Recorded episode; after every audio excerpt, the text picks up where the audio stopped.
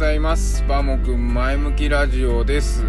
今日はですねツイートしたんですけれども今日からね、えー、金曜日まで特別な休暇を職場の方にいただけましてですね、えー、いろいろ、えー、生活をメインにいろんなことをねちょっとやっていきたいなと思うんですけどまず今日は一番大切な行事あのうちの祖母がね亡くなったので、えー、あの、お休みをいただいているわけなんですけれどもここったことをちょっと言いたいなと思います。まずお題としてはですね命に限りがあることを再確認する日ということで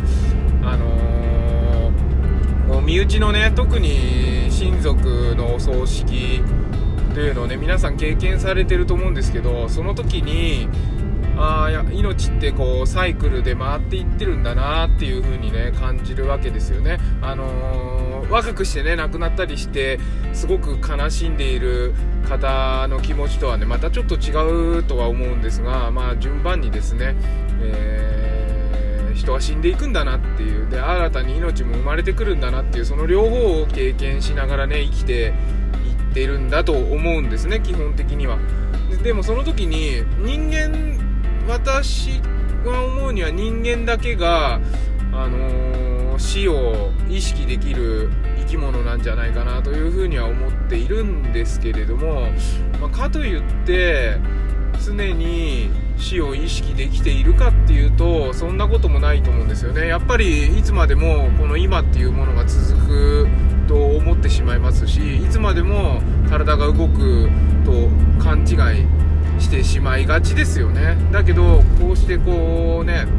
あの90歳で亡くなったんですけどおばあちゃん亡くなって今日葬式ということでねこれから葬儀なんですけどそういうのを、えー、体験することによってああ有限自分の人生って有限なんだなっていう風にすごく感じてですねとてもいい経験だなという風に、えー、ありがたいなという風に思っています。で子供たちにあの死に目みたいなのを合わせることはできてないんですけどあのでね今コロナだから、えー、小さく小さくお葬式もするので本当に親族しか行かないで子供たちとかは普通の生活をしてるんですが休みの日にねそのおばあちゃんに亡くなっちゃってるけど会いに行ってねで子供たちにもうおばあちゃんを見せてそれでねまあまだちっちゃいからそれほど感じることはねないのかもしれないんですけど、えー、ね、動物とかを飼ってれば例えばハムスター飼ってもね2年ぐらいで死んじゃったりとかするわけでそれと同じに人も寿命が来てなくなるんだよっていうことをですねずっとどこかで意識しておく必要ってやっぱりあるんじゃないかなっていうふうに感じました。それがあるからこそこの今のこの瞬間が幸せだったり、まあ、または大変だったりするのかなとやっぱり永遠じゃないっていうところがねポイントなんじゃないかなっていう風に人生の最大のポイントなんじゃないかなっていう風に、えー、感じている今日この頃でございます。でまあとはいえねあのおばあちゃん、えー、まだうちの両親元気なんであの両親が全部やってくれるんでね私の方はおばあちゃんにいただいた大切なねお休みということで自分のやりたいことを仕事以外のねやりたいことを目いっぱい